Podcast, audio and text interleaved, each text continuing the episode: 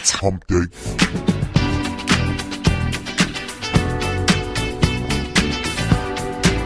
You are listening to the Gary Gatehouse Radio Show. Hump Day in America. Halfway there. Hump Day in the free world. Europe, England. Halfway to the glorious weekend, as we all say here in America. You know, ladies and gentlemen, over the last, what, four or five months, we've really been devoting a lot of time, you and I, discussing all the indiscretions, all the law breaking that the Clintons have done in the past, all the law breaking that Hillary is in the process or has already done, all the felonies that are hanging over her head. But you know, ladies and gentlemen, when we talk about Hillary Clinton, and then we turn on the television, I just happened to turn on TV the other day, and uh, it just happened to be on Fox News channel. I guess my wife had been watching it.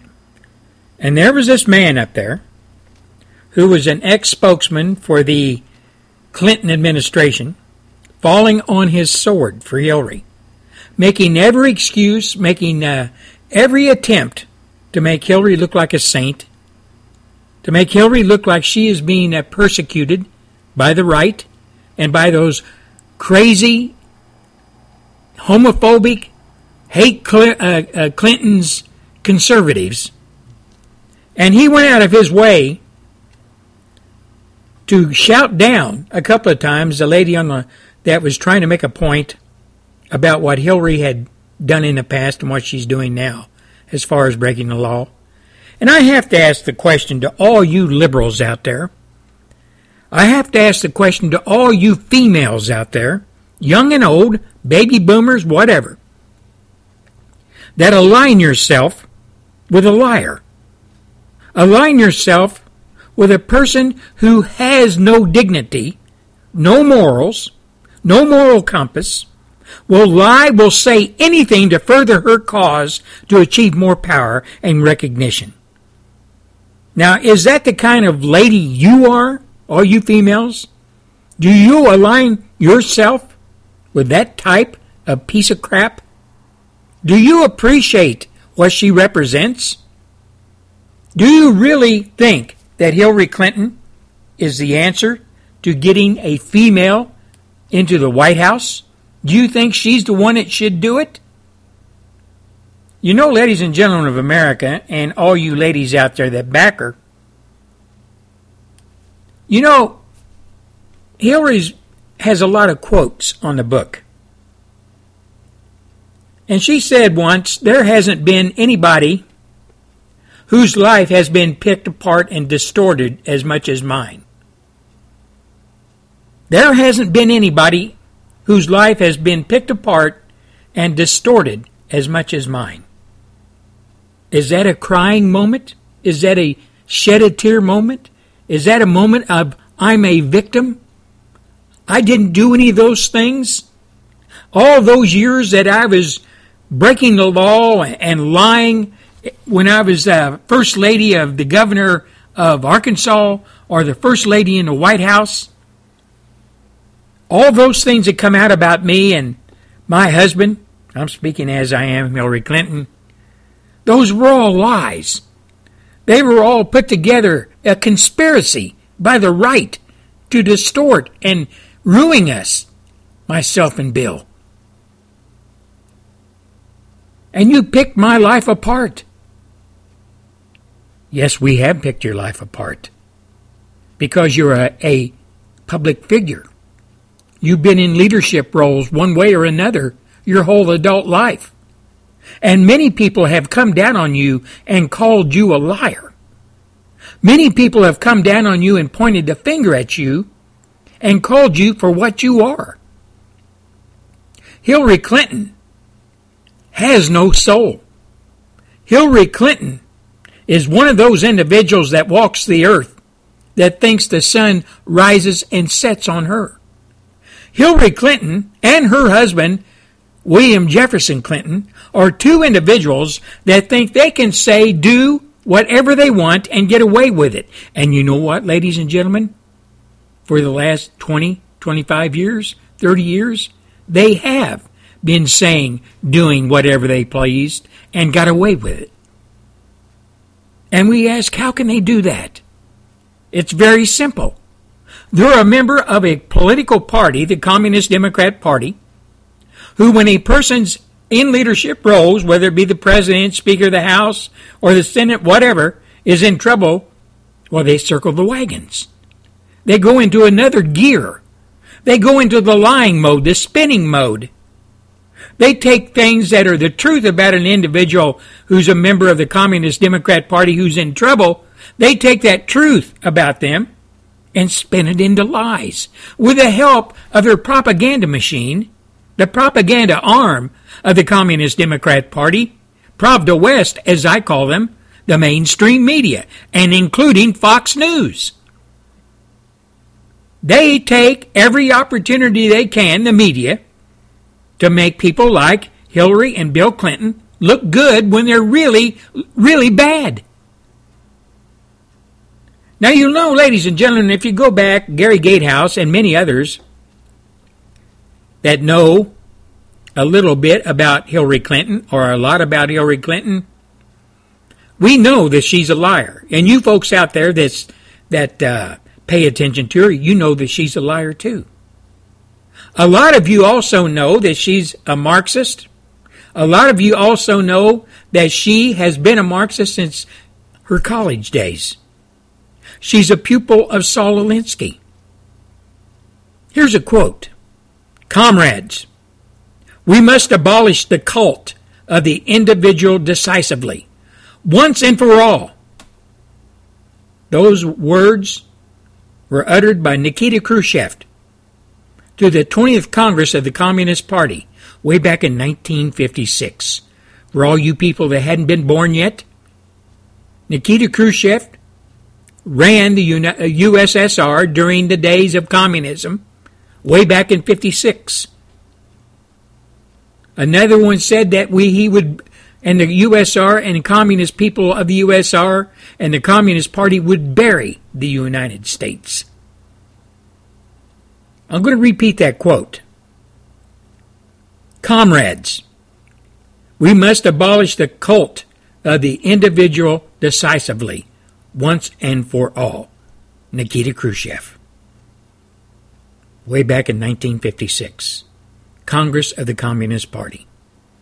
Hillary Clinton, quote, We must stop thinking of the individual and start thinking about what is best for society. Hillary Clinton, 1993. See anything that uh, might indicate where Hillary's coming from? see anything that might indicate that she might have cited or looked at or listened to and studied uh, such people as Nikita Khrushchev? Those two quotes jive, don't they? She's coming from the same cut of thought, cloth as Nikita Khrushchev was, as communists were in 56. She is a communist. Oh yeah, now she she might call herself a progressive or a liberal or whatever brand she hangs on herself, but she is a communist, whether the American people want, it, want to admit it or not. But you know, ladies and gentlemen, this, this person, Hillary Rotten Clinton, has made other quotes. She made a quote that says, I can't stand whining. I can't stand whining. What does Hillary Clinton do almost every day? She whines. She's always pointing the finger at somebody else and saying, "You're calling me names and you're making me this uh, as this, out to, uh, to be this and that, etc." And everything that people accuse her of is the truth, and she whines about it. Why? Because she has no comeback, really. She has no comeback when the truth hits her between the eyes. Now, we all know about Benghazi. We all know about those four individuals that were murdered at Benghazi. Hillary quote, I'm in charge of the State Department's 60,000 plus people all over the world, about 275 posts throughout the world. That's a Hillary quote. She says she's in charge. She is in charge of the whole State Department when she was Secretary of State. She narrows it down to how many people she was in charge of all over the world and how many diplomatic posts scattered throughout the world, over 275. My question is to Hillary if that is the case, and you were in charge of 60,000 plus people all over the world and over 275 diplomatic posts, including Benghazi, how can you deny you were involved or weren't involved with Benghazi? You know, Hillary, the blood of our diplomats and the brave men who died trying to protect him and others is on your hands. After all, you said you were in charge of the State Department and 60,000 plus people all over the world. You said that publicly. You know, ladies and gentlemen, we all have in our lifetimes met up with people who are two faced, people who talk out of both sides of their mouth, people who lie just to make a point for themselves or make themselves look good. We've all ran across people like that. Hillary, we all know, her and her uh, husband William Jefferson Clinton are millionaires. We know this. Although she says when they come out of the White House they were broke, that was a lie. We all know that she and Bill are millionaires. Another Hillary quote. One of the things I have been preaching around the world is collecting taxes in an equitable manner, especially from the elites. How much do you think the Clintons pay in taxes? I don't have a figure in front of me. But you can bet your boots that they have found every loophole, explored every way, establishing all of these phony uh, movements they have to park their money. We know that. We know that. Hillary Clinton is an example uh, the elitist that come out of D.C., the elitist on both sides of the aisle that consider themselves in ivory towers, looking down at us, the great unwashed, and they just have to put up with us. And it tires them out so much to have to put up with, up with people like Gary Gatehouse or your family or the family down the road, Americans, average day Americans. And then you have the people that sit in front of the television screen. The so called reporters or journalists or whatever the hell they call themselves these days. They are a part of that elitist group. They live in a bubble as well. Oh, they profess that they, oh no, I live like an uh, everyday schmo. Most of them don't. Most of them have bodyguards of some type. Most of them live in a world that is completely isolated from your and I world. They don't have to put up the illegals traipsing across their land. They don't have to put up with gang bangers. They don't have to put up with people breaking into your house and robbing you and stuff like that. No, they've got enough money to isolate themselves from all that.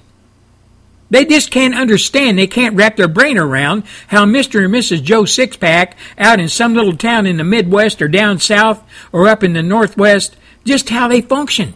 Why should they be so concerned about things? Why should they be concerned, all of us great unwashed, about not being able to protect ourselves with our own firearms? Why should they honor or want us to talk about the Second Amendment, which we believe, I'm talking about the media, uh, the media now, we believe, most of us believe that the Second Amendment is a non-starter these days. You know, ladies and gentlemen, I don't know about you, but I'm sick and damn tired of these elitists that house themselves inside the Beltway up on the East Coast, for the most part, and isolate themselves from real America, isolate themselves from what is really going down in our country. And they look down their noses at us. And they try to dictate to us everything from who's going to be the next president to what cereal we should eat. Again, I don't know about you, but as an American citizen that loves my country, respects the Constitution, respects the republic. It's not a democracy, it's a republic. I'm tired of it. I am freaking tired of it. And all you individuals out there that bow down and kiss the ass of these liberals that run the country, these liberals that are in the Republican Party that call themselves leaders, you know, your day's coming when all of this is going to come to a head. And we, the people, are going to say, that's it, no more. And all you elitists, that day when it comes, it's going to jump up and bite you right square in the butt. This is Gary Gatehouse, and we'll be back after the Phyllis Schlafly Report.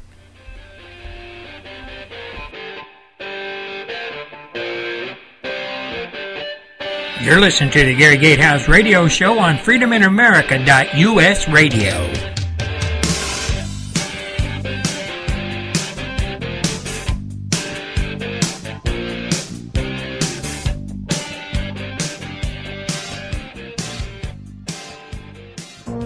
Welcome to the Phyllis Schlafly Report, a daily look at the significant issues of our time from an experienced conservative perspective. Mrs. Schlafly is founder and CEO of Eagle Forum, a leading force in the pro family movement since 1972. And now, here's Mrs. Schlafly. A federal case moving to trial in Texas could make a way to stop the practice of giving automatic U.S. citizenship to children born to illegal aliens. Polls show that Americans oppose this by more than two to one. An explosive document filed by the government of Mexico added fuel to the national debate. The legal brief, which includes a sworn affidavit by Mexico's Consul General for Texas, openly admits that Mexico's official policy is to encourage its poor people to migrate here illegally in order to cash in to our U.S. generous welfare system. The brief declares that Mexico is responsible to protect its nationals wherever they may be residing and a footnote clarifies that under the Mexican Constitution, Mexican nationality is granted to children born abroad of a Mexican born parent. In other words, anchor babies born in this country retain their parents' nationality, which means their citizenship belongs there, not here. Like other states, Texas issues a birth certificate to a close relative only on presentation of a valid ID issued by a U.S. federal or state agency. Mexican consulates issue an official looking document called the Matricula Consular, which includes a laminated photo. Of course, Texas rightly refuses to accept such foreign documents that it has no way to verify. The basic allegation of the lawsuit is that by refusing to accept the matricula consular as proper ID, Texas is somehow violating the 14th Amendment by depriving anchor babies of U.S. citizenship. On the contrary, the reliance on a foreign identity document proves the babies are subject to the jurisdiction of a foreign power and thus not eligible for automatic U.S. citizenship. You can send a clear message to Washington on the topic of immigration and stay informed yourself by contacting your senator's office and requesting they send you a copy of the Immigration Handbook by Senator Jeff Sessions. Let both of your senators know you care about this issue by calling them directly and asking for the Immigration Handbook. On behalf of Eagle Forum, thanks for listening and join us again for the Phyllis Schlafly Report.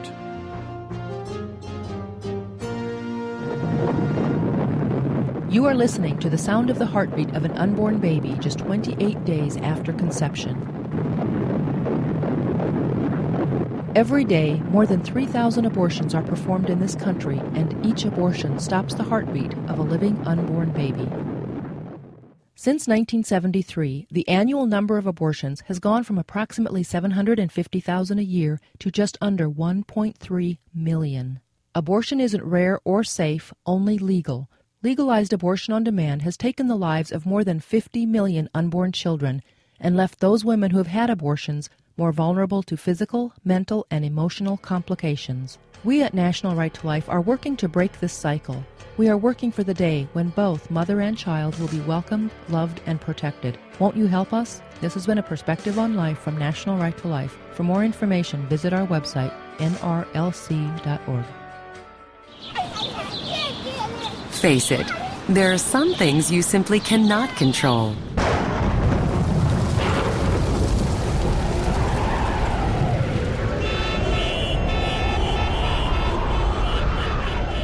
But there are some really important things you can control. Like keeping your family healthy and safe. Steps you can take to make sure the important things in your life are under control. The American Diabetes Association has a free booklet called Planning for a Healthy Life and it'll help you do just that with information on everything from healthier eating choices, choosing a doctor, and managing your finances to planning for a secure retirement. To get your free copy, call 1-800-DIABETES or go to diabetes.org slash life planner. Order yours today and take control of your life. Brought to you by the American Diabetes Association because we want everyone to be healthy and happy. Well, being it's Wednesday and it's hump day in America, hump day in the free world, I'd like to give out a few shout outs to all my folks out there in the uh, listening community. All you folks that tune in to the Gary Gatehouse radio show every Monday, Wednesday, and Friday. First of all, I'd like to say thank you for supporting the show and thank you for all the letters and emails I'm receiving from all you folks over in Europe that are sick and tired of what your leaders are doing to your respective countries. I'm with you 100%. All you folks in England, all you folks in the UK, I'm with you. I'm with you 100%. You know, folks, all you people in, in Europe and us people across the pond here in America, most of us, Europe is the homeland of our ancestors. We all came from there if you look at it that way. And all of us folks that pay attention to what's going on on your side of the pond and our side of the pond, we know that our leaders are selling us out. And we know that we have to stand up to them or lose our countries. That's the bottom line. Now, individuals like the Gary Gatehouse Radio Show, Mr. Stephen Lang of Restoration Radio, United Kingdom International, the Billy Van Horn Radio Network, FreedomInAmericaRadio.com. You know, these folks work tirelessly to get the word out, not just to Americans, but to the free world. We figure that is our duty as Americans, as citizens, as people who have ancestors, our homes, if our ancestors are in Europe. We are tied to you just as much as we are tied to our own country.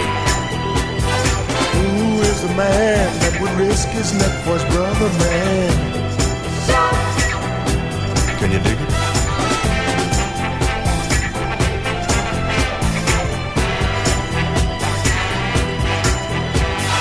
Who's the cat that won't cop out when there's danger all about? All you folks down there in South Africa that have sent me letters, thank, thank you very much. I know you're in big, big trouble down there with your government. I know you consider yourself not safe, but you have a bright star. Her name is Miss Ricky Rasmussen, and she broadcasts the truth coming out of South Africa, titled Our Voice, every week on the Gary Gatehouse Show, exclusively on the Gary Gatehouse Radio Show. A brave lady that is standing for all you folks in South Africa.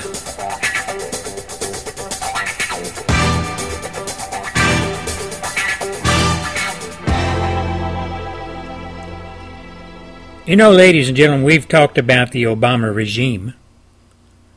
How it was installed, he was installed into the White House in the coup of 2008, and how he brought along all of his communist, Muslim loving, gun hating, Christian hating individuals with him and installed him in his inner circle at the White House. And we've talked about this person before namely Miss Valerie Jarrett, daughter of communist parents who came from Iran. You know, ladies and gentlemen, she is hell bent on getting the Obama regime to a point, to such a point, where the Muslims are going to be running our country. She's all for it. She said that in her 1977 Stanford yearbook, where she said, and I'm paraphrasing now, that she would use the laws of America to turn those laws against Christians and to use it for the benefit of Muslims. And eventually she hoped to install the Muslims as the predominant force here in America. Again, paraphrasing. This was from her 1977 Stanford yearbook, her college yearbook, way back in 77. Valerie Jarrett. But you know, ladies and gentlemen, she's the one that gets to whisper in the king's ear, Obama, many times a day. But I'd like to draw your attention to the small print next to Valerie Jarrett's name. And this all comes while she was attending Stanford University.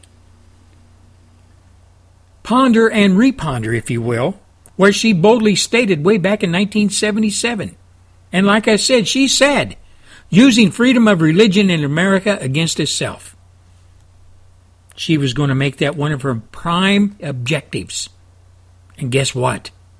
That is exactly what she and her Muslim czars have and are doing as we sleep here in America, not paying attention.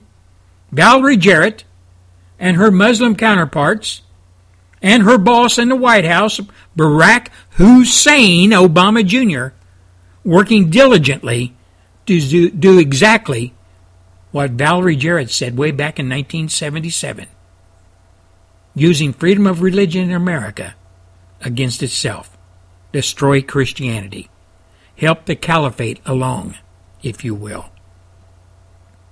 But you know, Valerie Jarrett is a top Muslim in the top power seat of Obama's regime, top advisor. She's Obama's top advisor. This is what our country is running on her ideas, her ways of looking at things. And Obama being the Muslim sympathizer he is, seems as though his promises to fundamentally change America are in full swing. Wonder why he can't utter the words Muslim terrorist. Just wondering why.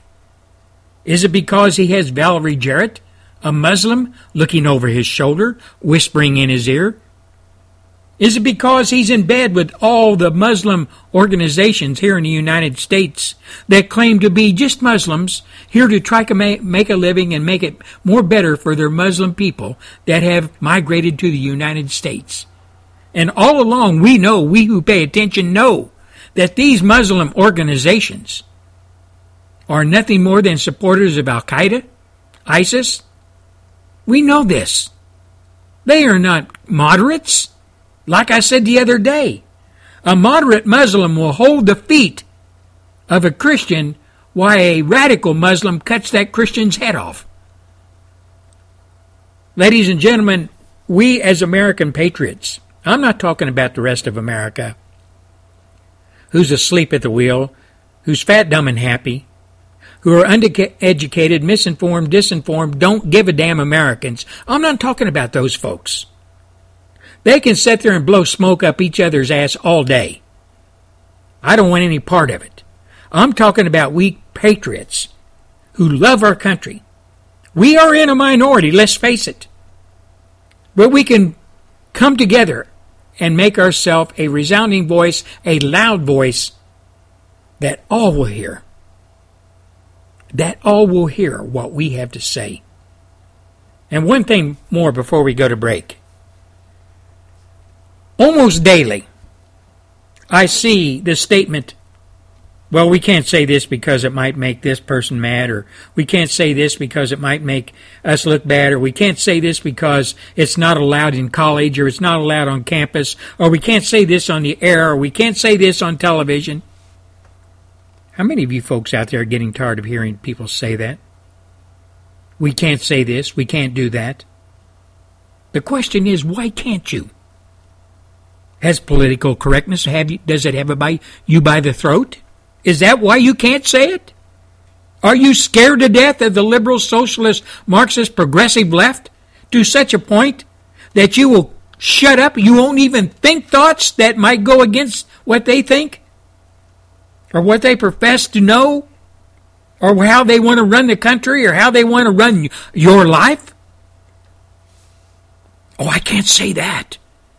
That would piss the guy off in the next cubicle next to me. He's a liberal, and I don't want to. Uh, I don't want to piss him off. Why? Let me ask you this, all you people that are hiding under your desks, afraid to say what you really feel. Do you think those liberals out there, if you're in a mixed conversation about politics or whatever, religion, whatever, do you think they're going to speak their mind? Hell yes, they are. Because they believe they're right. They believe they know it all. Just ask them.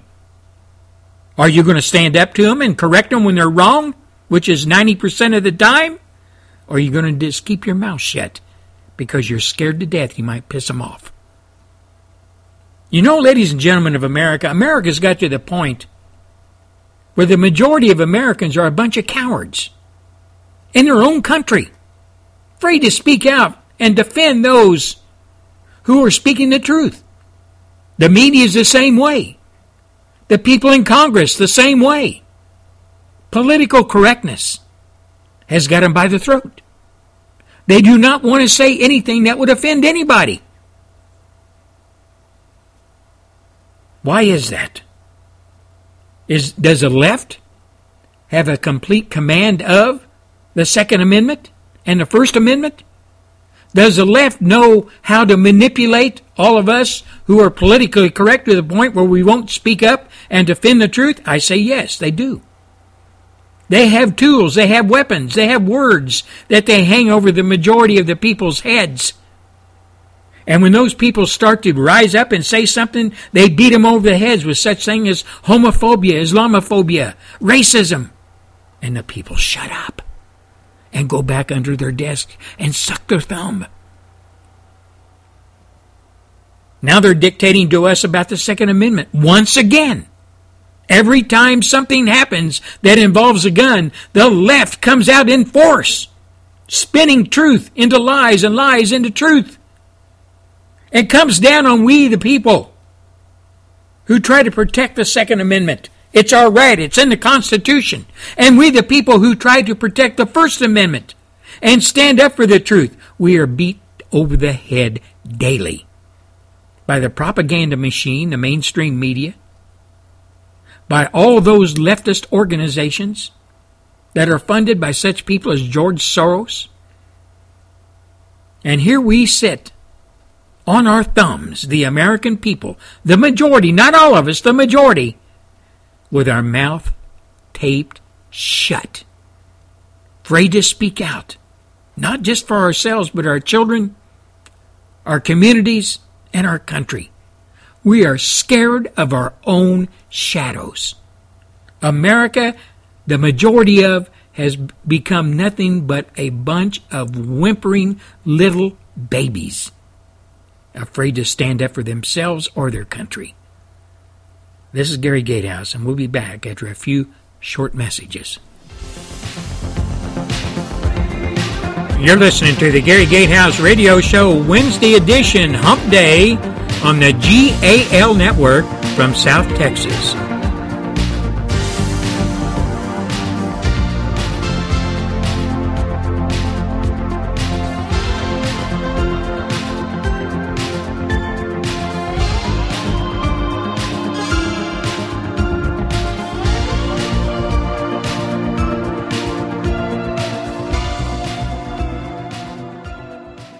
You gotta take care of Texas, it's the only one we got. If you're way up in Lubbock or down in Luckenbach, gotta conserve water, keep the air clean. Take care of Texas, don't you know what I mean, y'all? Kevin Fowler here. Texans take great pride in keeping our air clean. Visit takecaretexas.org and take the pledge to help keep it that way. We'll send you a free Texas State Park Guide. You gotta take care of Texas, it's the only one we got. Sponsored by the Texas Commission on Environmental Quality. I'm Marie Osmond. Choices, some are minor, others life changing. But what if your small choices matter the most, like the stairs or the elevator, baked or fried? What if these small choices determine if you'll be the one out of every three women who die of heart disease this year? These choices might not seem life changing today, but women are dying of heart disease at the rate of almost one per minute. Luckily, it's mostly preventable. Choose to act. Our hearts, our choice. Make your choice at goredforwomen.org. Hey, I got a question to all you Americans out there. How many of you think we need a real action, live action, bona fide hero to step up and lead America out of the ditch? Huh? How many of you think so? And who would that hero be?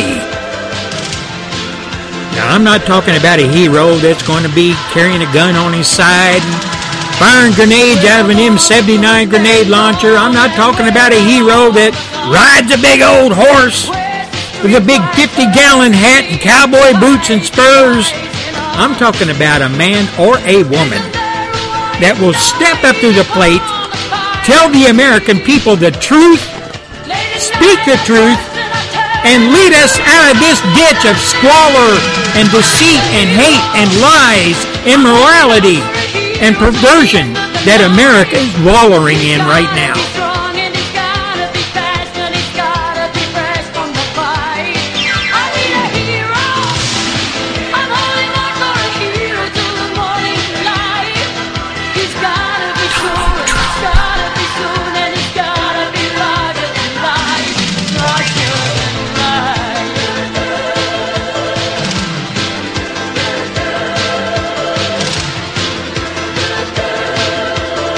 You folks out there look at Hillary Clinton and consider her a heroine or a hero?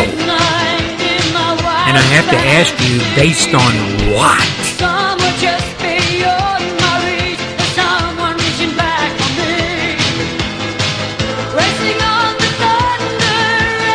How about Dr. Ben Carson? He's a hero. How about Mr. Ted Cruz? He's a hero. How about Donald Trump?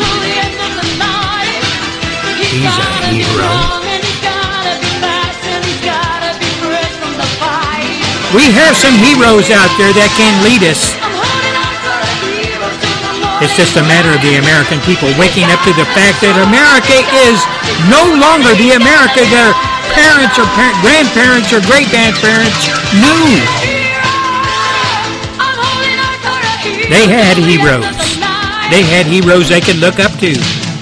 You go back to World War II, look at the heroes that the American population read about every day in the newspaper, fighting Nazis, fighting the Japanese. Real heroes. And they weren't young men, they were older men. That already fought one war, World War One, and they were back in it again. That's the kind of people we need today. Take no prisoners.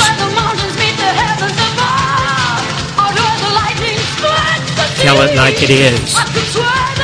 Pull no punches. Speak the truth.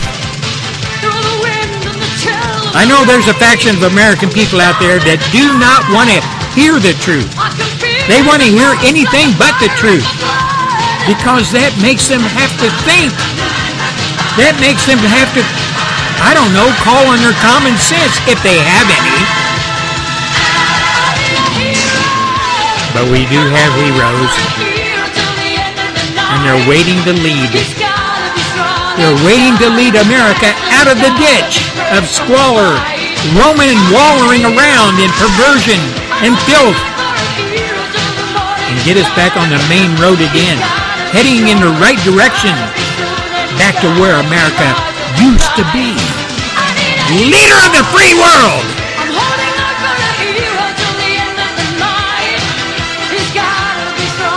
Donald Trump, Ted Cruz, Ben Carson. Heroes!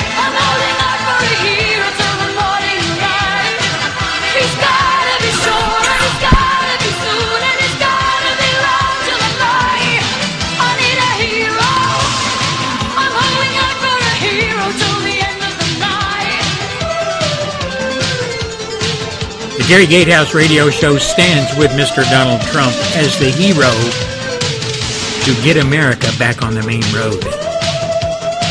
I stand with him. You know, ladies and gentlemen of America, we have so many people out there that are roaming around America, blowing smoke up America's backside. And they've been doing it since 2008 or even before that date. And one of them we all know, we hear his voice every damn day, numerous times. Obama, Obama. Do you know, ladies and gentlemen, that the regime of Obama, the court of Obama, the king and his court, Obama and his cabinet, I guess, and all of his great unwashed that follow him, the Democrat Party and Democrats. Just to give you another illustration of who Obama really supports. Just to give you another illustration of where Obama is coming from. And these quotes coming from Obama have been out there for some time. There's an Obama quote of the day, as if you will, the dignity of Islam. Obama said, and I quote, America and Islam are not exclusively and need not be in competition. Instead, they overlap and share common principles of justice and progress and tolerance and the dignity of all human beings. That's a quote coming from the leader of the free world who houses himself in the Rainbow House, formerly known as the White House, Barack Hussein Obama Jr., whose main puppet master, the one who pulls the strings and whispers in his ear daily, Valerie Jarrett, a Muslim, and Obama has surrounded himself with other Muslims in his cabinet, has installed Muslims in high places in government in different agencies, and he still says, at the very least, he still says he's not a Muslim sympathizer. And at the very most, he says he's not a Muslim. Yet he makes quotes like that and talks about the dignity of Islam. Another quote of his was during his radical days in college, and he said, and I quote, To avoid being mistaken for a sellout, I choose my friends carefully. The more politically active black students, the foreign students, the Chicanos, the Marxist professors, and structural feminist and punk rock performance poets. You know, ladies and gentlemen, if you dissect that quote, you can see where Obama stands politically, morally, and religiously.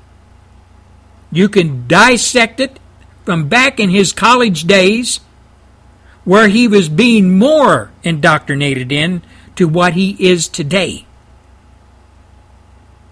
I choose my friends carefully. The more politically active black students the foreign students, the Chicanos, the Marxist professors, and structural feminists and punk rock performance poets.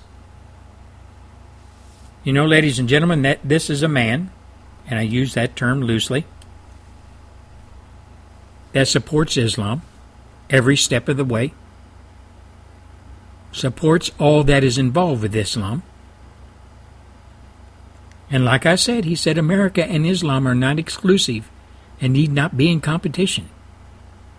They overlap and share common principles of justice and progress and tolerance and the dignity of human beings.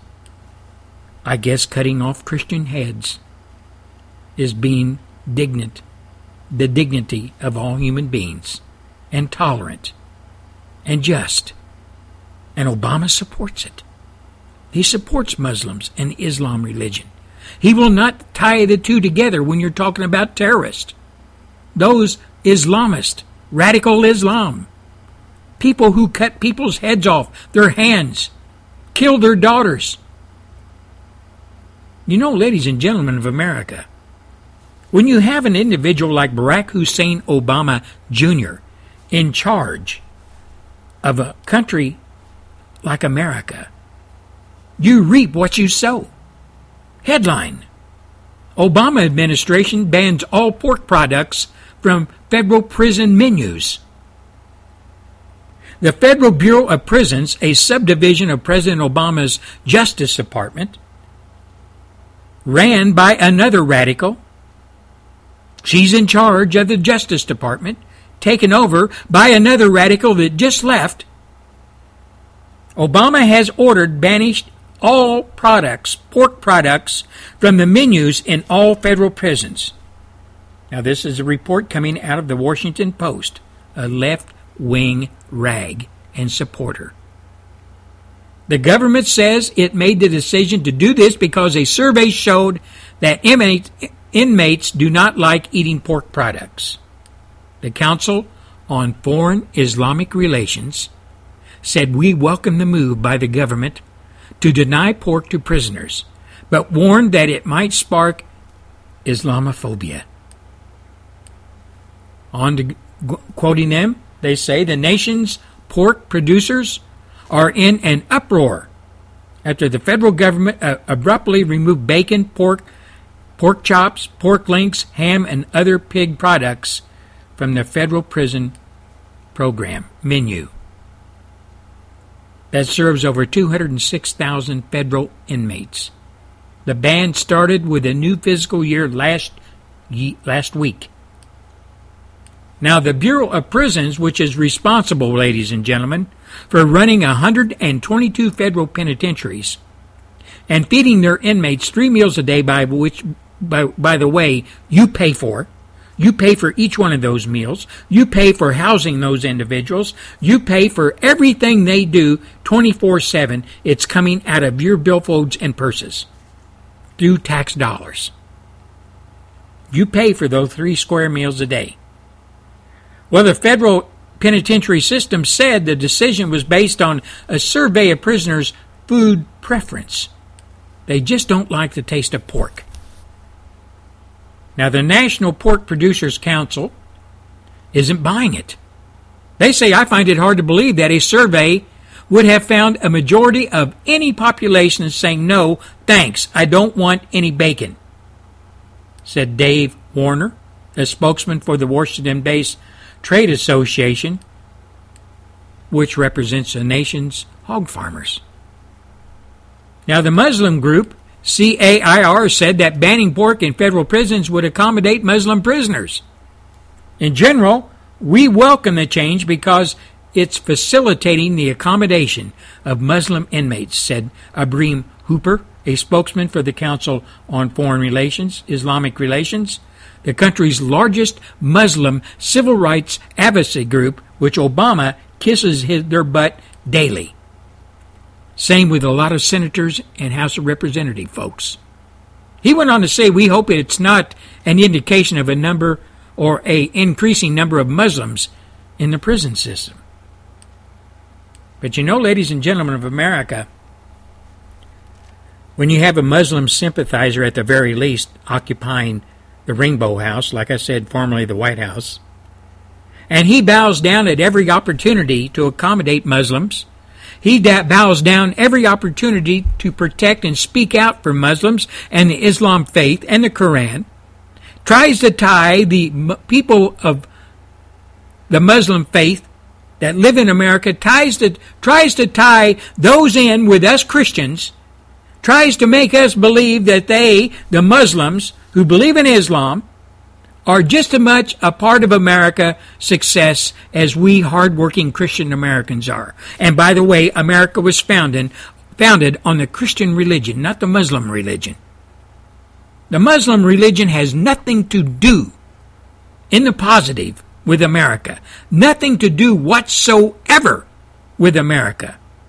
All those Muslim groups that house themselves in America are nothing but money laundering uh, gathering and laundering American money donations back to Islam and those who want to destroy America, want to destroy Europe, and establish a worldwide caliphate.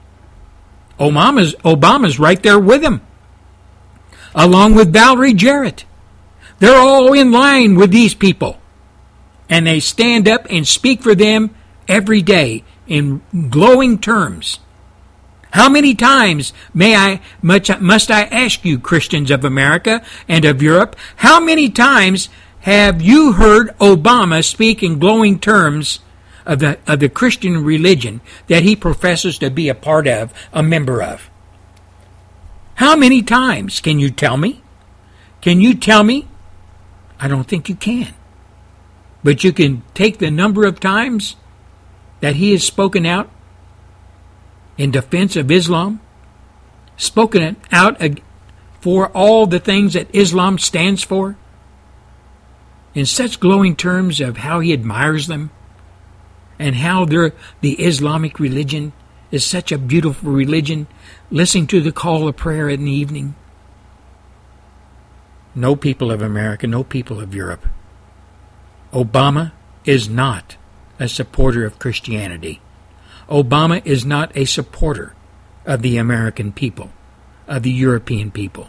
Obama is not a supporter of we the people here in America, or you folks in Europe, just like a lot of your leaders who fall in line with Obama's way of thinking.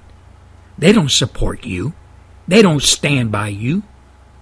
They go after you every day and stand by Muslims and Islam in the Koran and support it in the countries of Germany, Great Britain, France.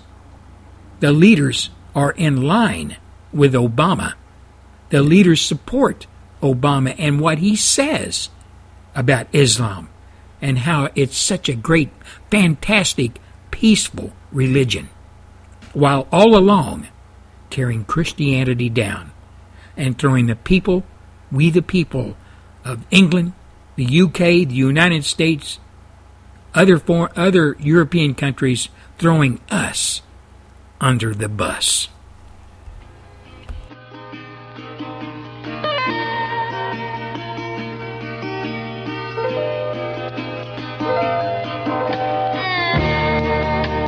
You're listening to the Gary Gatehouse Radio Show on freedominamericaradio.com.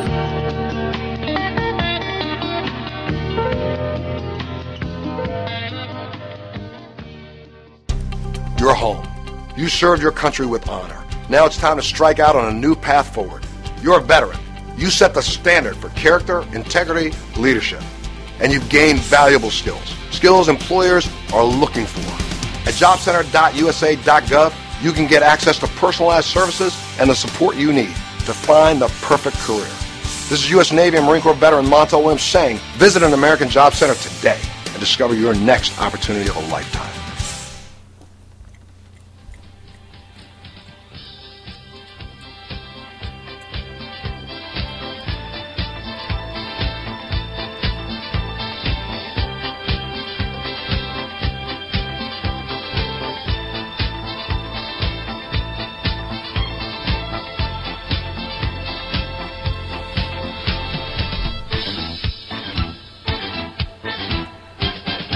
Well, I hope you're having a great day wherever you're at in God's big, beautiful world this fine Wednesday. You know, ladies and gentlemen, uh, all you have to do is walk out your office door, walk out the front door of your house, whatever.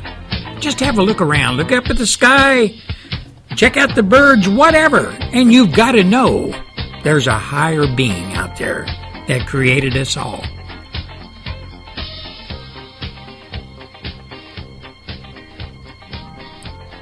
It's about 94 degrees down here in South Texas today. Kind of a sweltering day, if you will. The humidity is killer. I tell you what, it is bad today.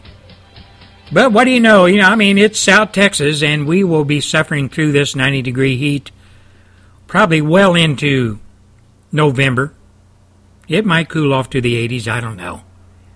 But I know a lot of you folks, when it comes November time, you're going to be wishing you had some of this South Texas heat, if you will. And all my friends and mates over there in uh, England, I can bet, probably with a great deal of certainty, that today, being Wednesday, that it's probably raining in London. Maybe not. Maybe there might be some sunny intervals. That used to amaze me when I heard the weather report for England when I lived over there. Sunny intervals. In other words, a cloudy day with a brief show up of old Mr. Sun. Remember the song that the Beatles wrote, Good Day Sunshine? You know, if you lived in England for some time, you would know how much the Brits appreciate the sun shining down on them. It's not an everyday occurrence over there. And living on that island, I, along with my fellow Brits and fellow mates that I spent day after day with on the workplace or racing cars or whatever, I come to understand why the sun was such a great deal of concern in England. Like I said, you just didn't see it every day. And I also come to realize, being a human being, living in a foreign country that I grew to love, and still do, that God the Almighty, when He did have the opportunity to provide sunlight on all those individuals in Europe or wherever it may be, He did so with a smile on His face. And us folks that sit here and we take in the sun, or we sit out on the beach and soak up the sun, or, or out playing soccer or football or baseball, whatever the thing may be, barbecuing, and the sun da- shining down on us, just take the effort and the time to thank God for providing the sun that we so love as human beings. This is Gary Gatehouse, and we'll be back after the five minute news. Don't go away. You are listening to the Gary Gatehouse Radio Show. Gary will be back after the Fox 5 Minute News Break.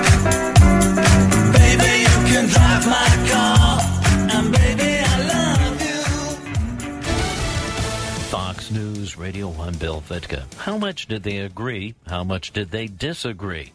Democrats met for their first debate in Las Vegas, and while there was friction between the two frontrunners, Hillary Clinton and Bernie Sanders, both were on the same page when it came to the Republican Party. It's always the Republicans or their sympathizers who say you can't have paid leave, you can't provide health care. They don't mind having big government to interfere with a woman's right to choose and to try to take down Planned Parenthood. They're fine with big government when it comes to that. I'm sick of it. As the debate aired on CNN Westwood One, joining Clinton in political embrace that Republicans are the enemy was Bernie Sanders. Republicans tell us we can't do anything except give tax breaks to billionaires and cut Social Security, Medicare, and Medicaid. That's not what the American people want. Sanders also defended Clinton over her private email server, saying the public is sick and tired of it. Also on the debate stage, Jim Webb, Martin O'Malley, and Lincoln Chafee, each of those looking for a breakthrough. Not far from the debate in Vegas, former NBA star Lamar Odom has been hospitalized after he was found unresponsive at a Nevada brothel. Odom is the ex-husband of reality TV star Khloe Kardashian.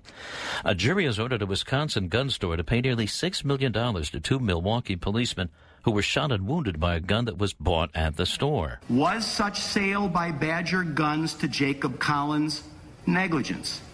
The jury answered this question Yes. Judge John DeMoto, the suit alleged that the owners of Badger Guns allowed an illegal sale despite warning signs that the gun was being sold to a straw buyer, someone who was buying the gun for someone who cannot buy it legally. The Dodgers beat the Mets 3 to 1 behind pitching ace Clayton Kershaw. Their series is now tied. Meanwhile, the Cubs are going to the NL Championship Series, beating the Cards 6 to 4. They will face either the Mets or the Dodgers. You're listening to Fox News Radio, fair and balanced. Real experience, real insight. We're following this explosive story. Nothing gets by Greta. Then, This is all BS. What was that all about? there's no spin and no question. O'Reilly dominates. Plus, smart, sharp, and cutting edge. It's the news of the day, but with a little heat. Megyn delivers. And Sean seals the deal with fearless talk. What part of that aren't you understanding? Most watched, most trusted. Fox News Channel. There's more to Fox News Radio than meets the ear. Go behind the headlines and join the conversation on the hottest stories of the day on the Fox News Radio Facebook page. Be a part of the Fox News Radio Facebook fan community. Post comment and tell us your opinions. See behind the scenes photos and videos and post your reactions to the stories that matter to you. Click the like button on Facebook and connect with breaking news and features like Fox in the Fast Lane, House Call for Help, and more. Go to facebook.com slash Fox News Radio. Investigators say without doubt Malaysia Airlines Flight 17 was blown out of the air last year by a Russian made anti aircraft missile, killing all 298 people on board. The findings of the report are consistent with what both the United States and the Ukraine believe, which is the plane was shot down by Russian backed rebels armed with a surface to air missile. And Dutch investigators also say the pro Russian rebels were in charge of the area where the missile was fired. The Ukrainian foreign minister says they'll keep pushing for absolute evidence. We will find other ways of bringing them to justice and in the sense of uh, clearly proving that Russia is a state sponsor of terrorism. But the Dutch board also blamed Ukraine for not shutting down the airspace to civilian traffic. Fox's Trace Gallagher. A small plane crashed into a mobile home park in Palm Beach County, Florida. At least two mobile homes reportedly caught fire. Authorities say there are an unknown number of victims. Brewing up a beer behemoth. It could be the world's biggest beer company. AB InBev, which makes Budweiser, moving to buy SAB Miller, which makes Miller Genuine Draft. Miller had rejected five previous offers before, but has now accepted in principle a bid of $106 billion. Between them, the companies produce a third of the world's beer. However, that size may be the deal's undoing. Analysts saying regulators may demand some brands be sold off. Experts say there could also be substantial redundancies. Fox Radio's Simon Owen. The auntie who sued her 12 year old nephew over a birthday hug that left her with a broken wrist has been awarded zero damages by a Connecticut jury. The aunt Jennifer Connell claimed her nephew acted unreasonably when his exuberant greeting caused her to fall and break her wrist in 2011. She had been seeking $127,000 in damages. It took the jury 25 minutes to reach a verdict. Bill Fetka, Fox News Radio. Restoration Radio UK are proud to present The Secret Agent Man, Gary Gatehouse.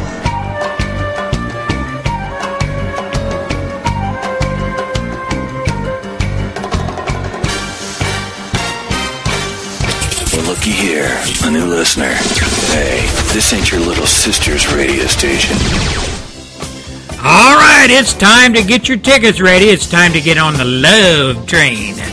Gary Gatehouse's Love Train. We're heading for England right now.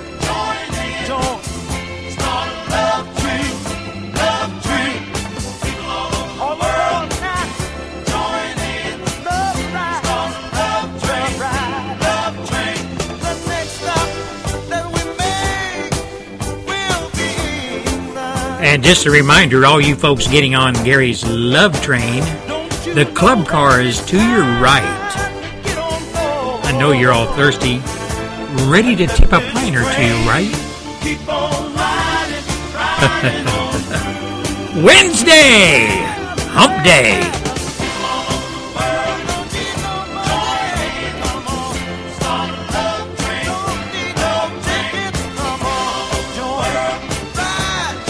All you folks over there in England getting ready to go to work, coming home from work, whatever the case may be, I hope you're having a great Wednesday, a great Wednesday evening, a great Wednesday, sliding into Thursday, whatever the case may be. You're listening to the Gary Gatehouse Radio Show, Wednesday edition, broadcasting to you from across the pond here in the United States of America, all the way from South Texas. You know, the home of the cowboy and John John Wayne and all those dudes. That's where Gary Gatehouse resides. That's where Gary Gatehouse broadcasts from on his flagship station, the GAL Network, broadcasting from South Texas, home of conservative talk radio. You know, ladies and gentlemen, uh, we've talked in the first hour, we were talking about all those domestic problems, all those problems that are facing Americans today, namely all those leftists, such people as Hillary Rotten Clinton and Barack Hussein Obama Jr. and Valerie Jarrett and the Communist Democrat Party and Muslims that reside in our country that don't really give a damn about our country. But there's another group in our country that invaded our country just like you're being invaded today in Europe by Muslims. We have been invaded and are still being invaded by people from down south for the most part people south of our southern border, coming out of Central America, coming out of Mexico. They come across our borders on a daily basis and have been for decades. Yet our government, like yours in Europe, have sold us out. They stand behind those illegal aliens before they will stand by the American people. Just like your leaders are standing by all those Muslims that are breaking into your countries, invading your countries, they're standing by them before they will stand by you and the history of your country. You know, I don't know about you, like I said in the first hour. I'm sure a lot of you are sick and tired of picking up the daily news or whatever and reading about Muslims doing this, Muslims doing that, Muslims demanding this, Muslims demanding that, Muslims wanting this kind of food, Muslims want this, want Sharia law, etc. Now, we here in America are asleep at the wheel when it comes to Muslims. We here in America, for the most part, not all of us, but most of us, we don't take a warning, a red flag that is flying high in Europe today, warning the rest of free of free world about what Muslims are up to. How they want to establish a worldwide caliphate and control the world based on their 7th century ideas. You know, Muslims only have, they have libraries, but they only have one shelf in that library, and it's only about four or five inches wide, and it houses one book, the Quran. That is all they read. They don't read any other books. They are stuck in the sixth or seventh century. Their ideas on the world is based on what that book tells them they should do to create the world that Muhammad and all his bunch say that Islam and the people who practice it should live in. And the rest of the world should follow suit and bow down to Islam and the Quran and push our foreign, our uh, Western world back to the 7th century and live like a bunch of animals. Get rid of the libraries, put one book on the shelf, shelf seven or eight inches wide, houses one book, the Quran. And that's what the world should read and nothing else. Nothing else. Everything that is pliable or uh, dictated to the Muslim folks, the people who follow the Islam, is laid out in that book. From their daily lives to how they live their lives, what they eat, can't eat, what they can say, can't say, etc. And you know, ladies and gentlemen of America, our brothers and sisters in Europe are suffering immensely from the invasion of Islam, from the invasion of Muslims. They're being overran. They're being overran. And here in America, most of us, most of us Americans are asleep at the wheel. We don't even recognize the fact that Europe is under attack, is being invaded, just like they were when they were invaded way back when. When George Martel had to take them on and throw them out.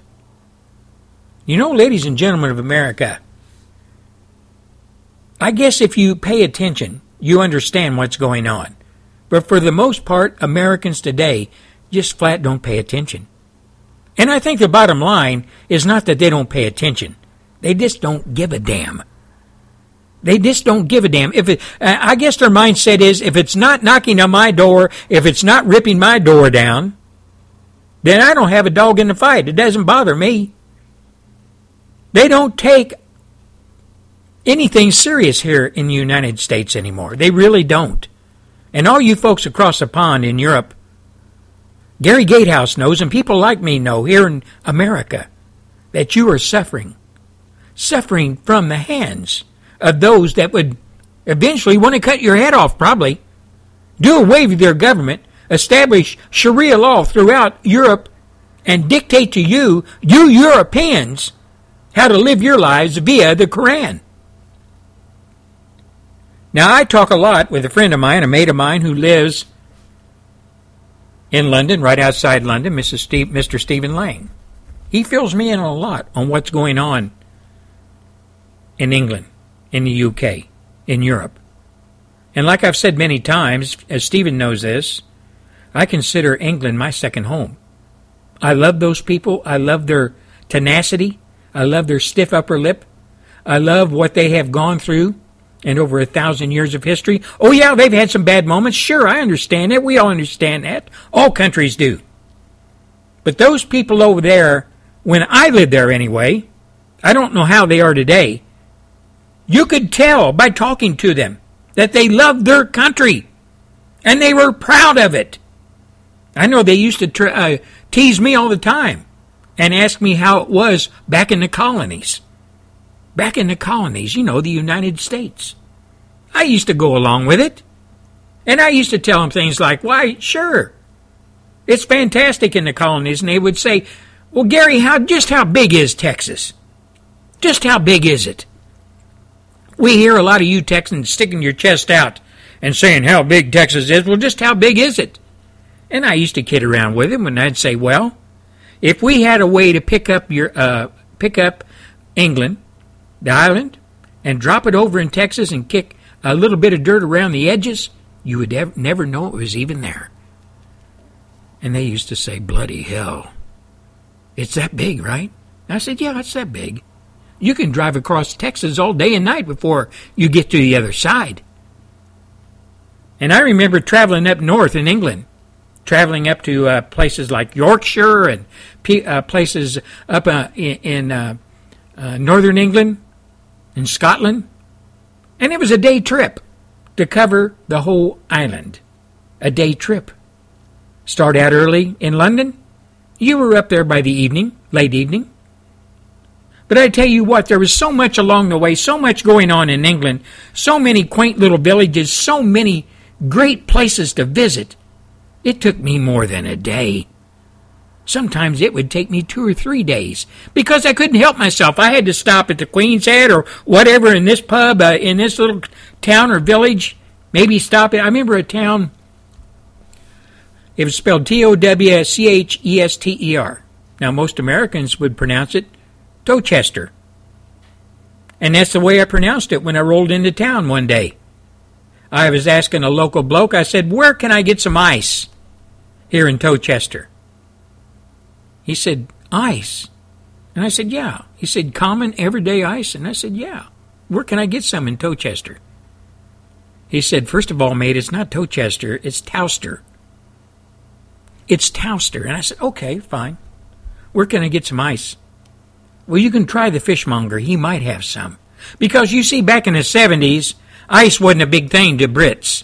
If you drank a Coke, it came right out of the case. If you drank a beer in a can, it came right out of the case.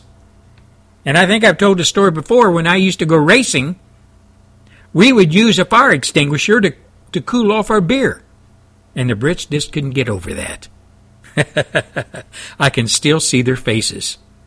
I can still see their faces when we'd break that fire extinguisher out and ice down those cans of American beer. or British beer, whatever we had. You know, ladies and gentlemen, I traveled all through Europe. I traveled in England. I traveled in Germany. I traveled in France. I traveled in Sweden. I was up in Iceland. I was in Italy. And the people of Europe are fantastic people. Most of them we can identify with as our ancestors, our home of our ancestors in some of those countries, or, you know, in Europe. The landscape over there is absolutely beautiful. When you go to Germany, I was in Germany one time, and I spent about three months there at one gig, and I could not believe that the place that I lived in was in southern Germany, south of Munich. And when I walked out my bedroom from the hotel I was in, I was looking straight across a little field at the mountains. Just absolutely beautiful. And you know, in Germany, when I was there, you could eat off the streets, they were so clean. The German people took pride in that.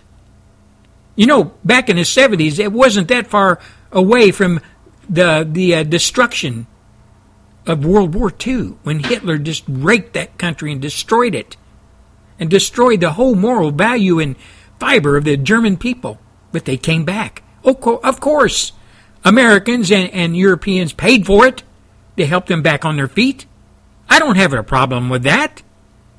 The Germans then, back in the 70s, you could still see remnants of what had went, happened in World War II. But those folks were well on their way of erasing that, all of that bad times, and building that country back. But you know, when you look at Germany, you look at England, you look at France, Italy, and all they went through in World War II, when the conquering armies of the Germans raced through those countries and just literally ripped them apart, and Americans and Brits and uh, all the Allies had to come back through those countries and rid them of uh, the Nazis, and more destruction entailed.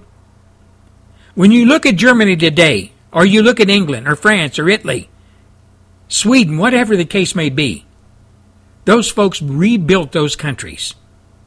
And now Islam is invading them. Islam is throwing their trash on the streets. Islam, the Muslims, are using those countries as bed downs, as places they can mooch food from and live off the European people. And the European governments are going along with it. And I know all you folks in England, I know all you folks in Europe are tired of it. All of you folks that work and put in a hard day's work and pay your taxes to whatever country you reside in and to see that tax money go to feeding Muslims that could care less about your history, care less about your country, your way of life, your children. I know you're tired of it. Just as we in America across the pond here are tired of all those individuals that come across into our uh, from our southern borders and live off of our billfolds, our purses, and our government tells us we got to suck it up and we've got to pay for it and we've got to stand with the government because the government knows these people are just here to find a new way of life and jobs, etc. I'm so sick and tired of hearing that talking point, that lie that comes out of Congress and comes out of the mainstream media that I could scream. Our country is a beautiful country as well. The United States of America has all the European countries built into it in ge- geographical layout, and in some places you can really identify with Swedish and German because they settled those places, like Minnesota, Wisconsin. Even down here in Texas, in a, in a town called New Braunfels, they have a big Oktoberfest every year because it was settled by Germans. Even the uh, the Mexicans down here, American American uh, uh, Me- American Mexicans that have their Tejano music, a lot of that music is based on German and Scottish music that they brought here back in the 1800s. We're tied. Us, we Americans, and the Europeans that our ancestors lived in, the European countries, we are tied not only on how we think, but our hearts and minds. How we were brought up by direct ancestors of Europe. My great grandfather came from Europe. My great grandfather on, on the other side, my mother's side, came from Europe. I have a part of my family, their name is Hart. One of my ancestors, John Hart, signed the Declaration of Independence. He came from Europe. He helped get this country going. He put it all on the line. His family, his farm up in New Jersey, and he lost it all. But he stood for what he believed. We don't have a government here in America. We don't have governments in Europe that stand for what those countries are really all about. They've sold us out. This is Gary Gatehouse, and we'll be back after a few short messages.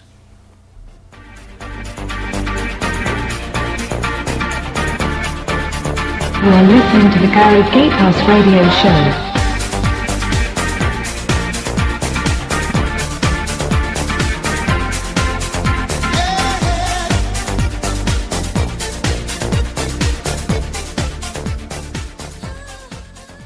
My name is Rachel, and in eight years, I'll be an alcoholic. Kids who drink before age 15 are five times more likely to have alcohol problems when they're adults. I'll start drinking in middle school, and I'll do some things I don't really want to do. So by the time my parents talk to me about it, alcohol won't be my only problem. To get involved in your local community, visit starttalkingnj.com. A message from the U.S. Department of Health, the Ad Council, and the New Jersey Childhood Drinking Coalition. Ladies and gentlemen, we're back live at the National Butt Out Finals. AJ Langer is all fired up. And there he goes. It's out. He put his butt out in 2.6 seconds. Lori is with AJ. Lori? AJ, how did you get your butt out so quick? Well, I learned the hard way. I burnt the house down. If you smoke, put it out. All the way. Every time. Smoking is the number one cause of preventable home fire deaths. Check out usfa.dhs.gov slash smoking. A message from the U.S. Fire Administration and firefighters everywhere. Oh, welcome back to the Gary Gatehouse Radio Show, Wednesday edition, Hump Day. You know, ladies and gentlemen, uh, a lot of us folks over here in the United States, uh, we identify the Democrat Party. We've kind of went further than calling them liberals, especially here on the Gary Gatehouse radio show. I've said many times that liberalism has moved on here in the United States. There's three steps to a certain ideology, and liberalism is the first step. And the left, the Democrat Party and all its minions, all of its followers, all those who vote for the Democrat Party, whether they want to say so or not, even by guilt by association, they've moved on. It's no longer liberalism. They've moved into the second tier of that ideology. That's called socialism. And some of them have already crossed over and went to the final tier beyond socialism and liberalism, and that be communism. That is the final plateau, if you will, they have to reach in order to really get into the ideology that they practice in the Communist Democrat Party and all their minions in government and all those people that follow them and follow on their sword for them. Now, there's a lady over here in the United States. Her name is Elizabeth Warren, and she's a uh, she's a a uh, senator from Massachusetts, Senator Elizabeth Warren. And she made the statement that government present, uh, permits us, that we the people, government permits us to do things together that none of us could do alone. Now, she said that at a discussion on infrastructure and investment, on investment and job creation on this last Thursday, this last Thursday, that government can accomplish more than individuals. Government, as she says, quoting her, government permits us to do things together that none of us could do alone. She said that at the Carnegie Endowment for International Peace event in Washington, D.C. You know, ladies and gentlemen, Carnegie or Carnegie, as some people pronounce, is an avowed or was an avowed socialist. That's all he ran around with was socialist and Marxist and communist, the whole nine yards, way back in early 1900s. He was a co-founder of such things as the ACLU, the National Education Association, etc. Mr. Carnegie was a socialist. And he signed on to all the socialist movements that at that time were coming out of Europe. Now, the Communist Democrat Party is a big bo- uh, follower of Carnegie and sign on to his ideology, disguised as whatever you want it to be disguised as, but the bottom line, it's communism. Infrastructure, as Warren says, is a basic example of why the federal government is necessary. Infrastructure is a basic example of why a federal government is necessary. And she goes on to say, as I see it, investing or failing to invest in infrastructure is right at the heart of how we build a future in this country. In fact, infrastructure is a basic example of why we have government at all. At all. Infrastructure. Government, as she says, permits us to do things together that none of us could do alone. No one can build a road in front of her house, hope that her neighbors will do the same, and will somehow end up with an interstate transportation system. It's infrastructure. Now they're injecting communism into infrastructure. She goes on to say, instead, we create something more valuable by working together. And the consequence of working together is that we help to create the conditions for our people to become more innovative, more competitive, and more successful. Now, Governor, uh, Senator Warren also praised the federal government for which funding for funding research, which she said has provided everything from life saving drugs to the internet to GPS and a top notch power grid that's going to help us access clean energy without destroying this planet. Now she's talking about another communist movement, the environment, the green movement, ran at the top of the spear by no other than Mr. Gorbachev, ex prime minister or whatever you want to call him of the Soviet Union back during its communistic days, its communism days. Now, Ms. Warren goes on to say federally supported research creates jobs and helps make us competitive. And I say that if those jobs were in the private sector, the research would be get would be done a lot faster, more innovative, and we would have a lot more cures to cancer, etc., than we do now. But since the government has got in the way and has injected itself into every aspect of American life, everything is slowed down. Everything is slowed down with rules, regulations, gov- governing those people who just want to break out and do something good for themselves and for the country. But the bottom line, from the mouth of a loyal communist Democrat, without government leading the way, this is Gary Gatehouse speaking, reading between the lines on what Elizabeth Warren has said. The bottom line from the mouth of a loyal communist Democrat without government leading the way, America would be lost. Why? Because we in government collectively have the power, have the knowledge that no individual possession uh, possesses or has in any endeavor. The individual American can't make good decisions, can't make it without the federal government guiding them, without the federal government clearing the way, providing the needed input to make a individual's endeavors in business, in health, in community, education, care, whatever. The Politburo, the central government, ever expanding, is the only answer when it comes to making America successful. The rugged individualism that America made America great, well, that's passe now. The government is the only way to look when you want to do anything, take on any endeavor. The government will step in and make sure that you do the right way they that they dictate to you. And they are saying that the government is the only ones who have the knowledge to make things happen. And it's just not going to be successful without the government standing there over your shoulder, standing behind you, dictating to you how it should be done. You know, ladies and gentlemen, inside the Beltway, that great institution, the congressional cartel, and all that makes up the federal government is the only success vehicle that Americans have, according to the federal government. We, in the government, as they say, promise we will be there to monitor, to inject ideas, legislation, permits, licenses to make sure the private sector, the private individual, march to the tune of what we in government dictate.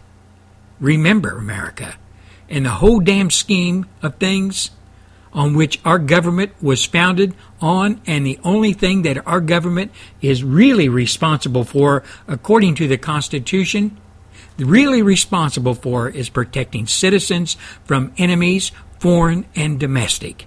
And you can put a big period after the word domestic.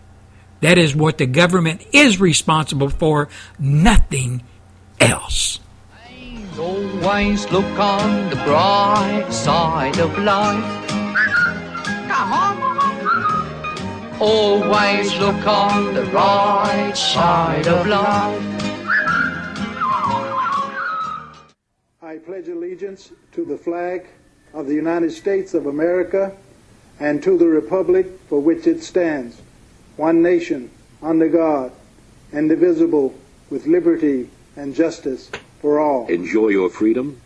Support combat wounded veterans. Presented by the Military Order of the Purple Heart. For more information, visit www.purpleheart.org. Now, I don't know how many of you blokes over there across the pond dig country western music or honky tonk music or whatever you hell you want to call it, but I'm dedicating it This song to all you folks over there hanging out in the pubs, down at the gas houses, swilling back the pints. Here we go. Have a My listen. baby said I was crazy. My mama called me lazy. I was gonna show 'em all this time. Cause you know I ain't no fooling. I don't need no more schooling. I was born to just walk the line. Living on Tulsa time. Living on Tulsa time. Well, you know I've been through it when I set my watch back to it. Living on Tulsa. Living on Tulsa time. I tell you what, man, when you're on the road and you're running away from I don't know what, Tulsa time, heartland, middle of the country, and you're heading north, south, east, or west, and you might be a villain or you might be a desperado. Hell, this country is so big. You can go wherever you want, but you're always going to be living on Midwest time, Tulsa time. That's a great old song. You know, uh, that's just an excerpt of it. I didn't play the whole thing, but uh, talking about all you folks over there in Europe and swilling down the beer. Now, I have to be honest about this. When I talk about you guys all the time and all you gals over there that hit the clubs and you know, I know you play Skittles or whatever you do and knocking back the pints, you know, if I was there, I'd be right with you. I would be right there with you. But since I'm over here in South Texas, and since I'm down here in the middle of nowhere, I'm so far out in the boondocks, ladies and gentlemen, they have to pipe in sunlight. That's right. We don't even have a zip code. but I remember the days in Europe and knocking down the pints or knocking back good British beer, good English beer, good German beer. Italian beer is not bad either, to tell you the truth. Matter of fact, beer is good anywhere you go, except one place.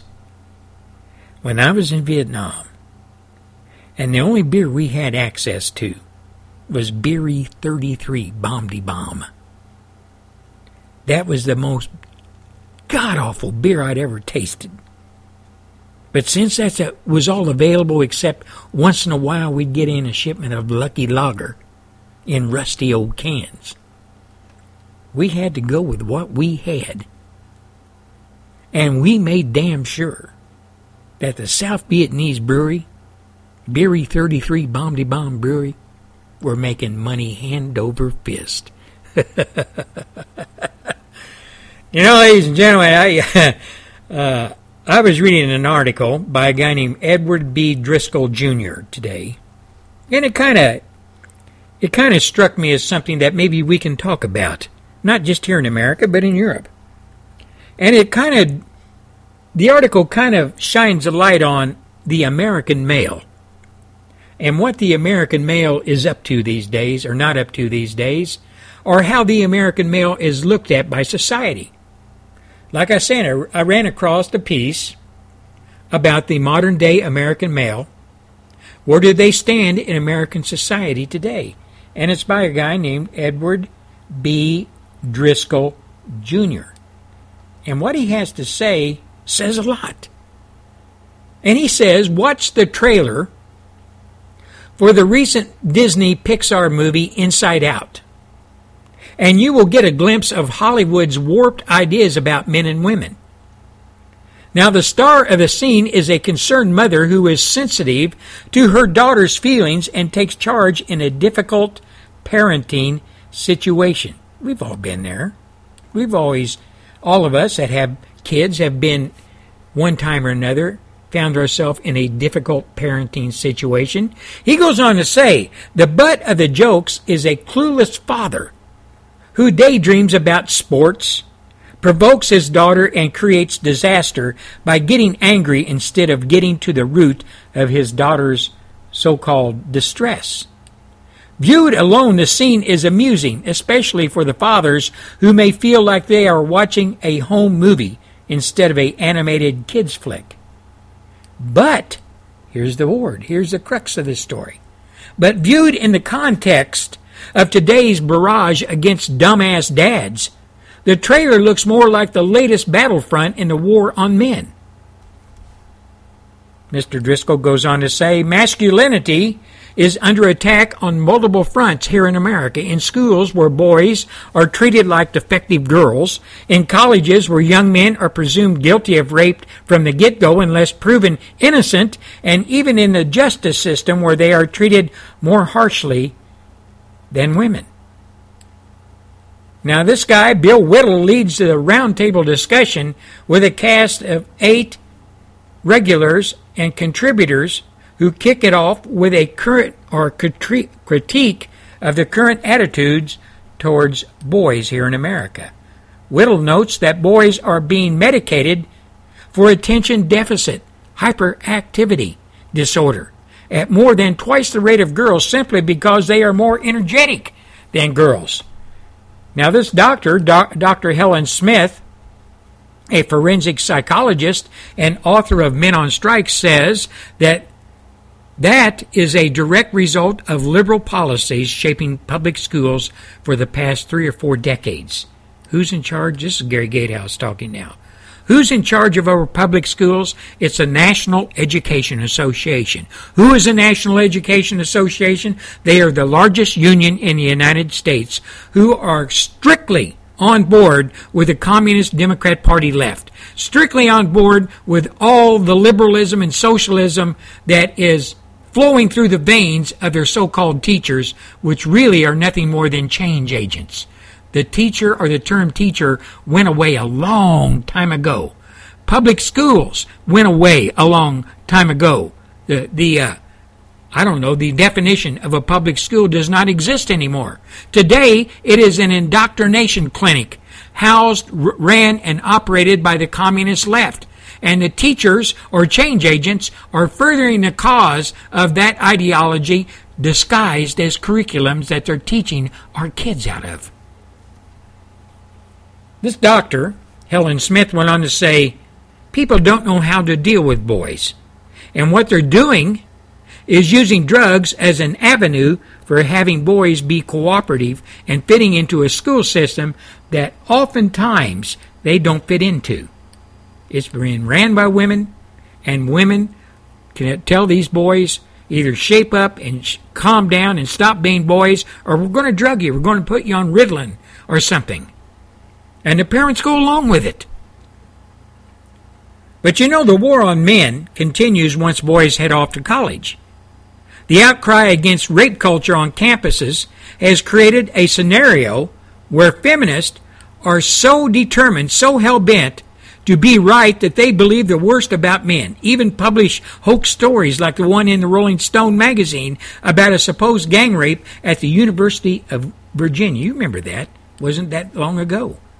There's this narrative that fraternities are just evil, filled with terrible men who are just prying or preying on women, said Ashe, uh, Ashe Schow, S C H O W, a staff writer at the Washington Examiner. The war also rages in today's American workplaces, where the focus there encompassing distorted claims of wage inequality for women. Now, this man, Mr. Whittle, challenges the math behind those complaints. Nothing that they do take into account factors such as men working longer hours and gravitating towards work that is more dangerous. The so called war on women is a great political issue and we've seen Obama basically make up statistics and make up facts. PJ media contributor Paula Bolyard said, Yes, there's a wage gap, but it's because a different choice or choices that women make. In the home, the war on men is being waged through movies, television shows, and even commercials that portray dads as incompetent bozos the wife is always smarter. She's always got that Arabic wit that best her husband and her husband is either sort of a hapless dunce with a heart of a hapless dunce without a heart. Either way, men are bogus doofuses. That's the way they're portrayed in commercials, in television shows, and in movies. But it's all being per- perpetuated by the left and by feminists and so on. But with stereotypes, stereotypes like that being perpetuated, it should not come as a surprise that man, men do not fare as well as women in the justice system, be it higher conviction rates than women for equal crimes or the assignment of child custody to women in divorce cases. Our whole welfare state is predictable or is predicated on the notion that men, that fathers, that husbands are essentially disposable and can be replaced by a paycheck. And you know, ladies and gentlemen of America, whether you be a male or a female, these words should ring home. You see them every day, whether you want to admit it or not. You turn on television. Now, I ran a little study of my own on television commercials, and I, I spread it out over a couple of months. And what I did was I got a pad, a piece of paper, and a pen, and I put yes, no, men, women, yes, no. And when I would watch a commercial where whatever the product may be, that used the family as the way to spread the word on that product.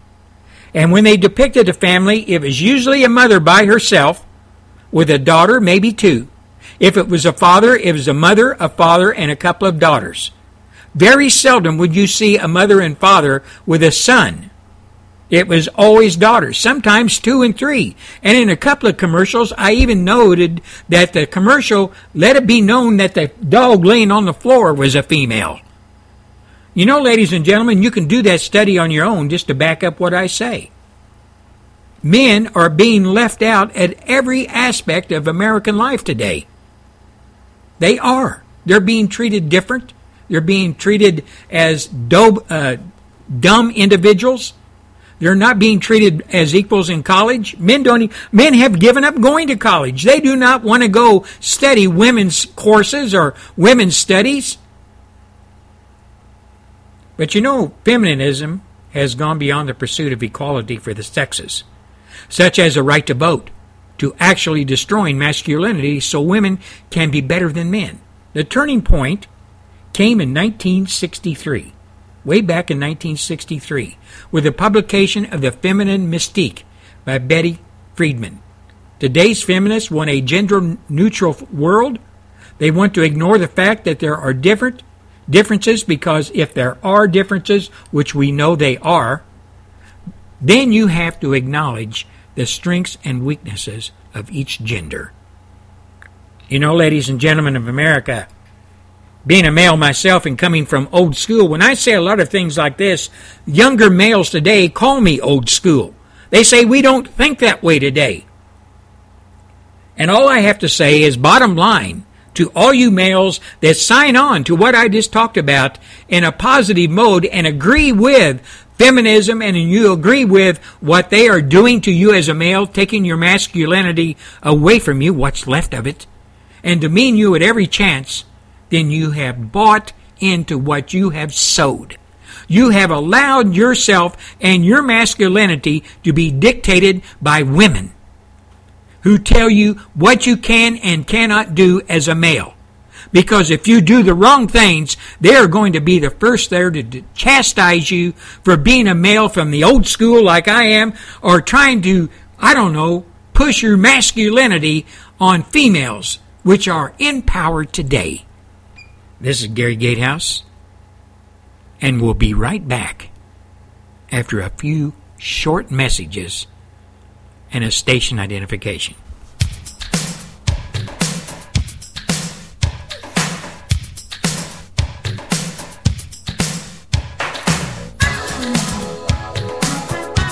You are listening to the Gary Gatehouse Radio Show.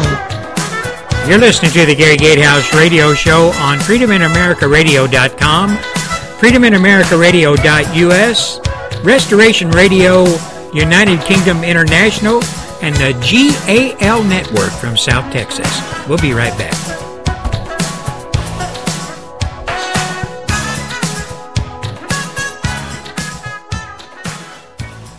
Hi, we're talking to real smokers about quitting. Tell me when you smoke and why you smoke. Eat, cigarette, kids, cigarette, dinner, another cigarette, One on my way to lunch, one after lunch. and another cigarette, and another cigarette. Have you tried to quit? Yes, I become angry. It ain't that easy. You can't just quit cold turkey. I tried. What would you do different? Actually having a plan and thinking it through. You have to relearn how to live your life without a cigarette in your hand.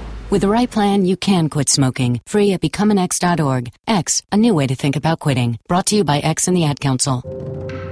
I'm Ed Smart, father of a child who was abducted. I'm John Walsh. Like Ed, I also know the terror of having a child who was kidnapped. But now we have wonderful technology to aid in this battle. It's called the Amber Alert. It's an early notification system to the public when every second counts. Amber Alert is a partnership. We want to thank you, the public, broadcasters, transportation, and law enforcement. Amber Alert really works. Every day, nearly 4,000 unborn children are denied life and love. National Right to Life is working to change that. For more than 30 years, National Right to Life has worked through education and legislation to make sure that every child is given the opportunity to share their love, their gifts, and their talents with the world. Our work now is more critical than ever. Respect for life is being attacked on all fronts and at all stages, from the tiniest unborn child to the medically dependent and disabled to our elderly citizens. It is the support of our members, pro life men and women from across the country, that helps to advance our cause. Join with National Right to Life and countless other pro life men and women and make a unified stand for life. This has been a perspective on life from National Right to Life. For more information, visit our website www.nrlc.org. That's nrlc.org. Being a Vietnam veteran myself, I would like to salute all my brothers who fought in that war, all veterans of all wars, and all active duty folks wherever you may be in God's big beautiful world. Gary Gatehouse Show salutes you and your families. Praise for you. God bless each and every one of you.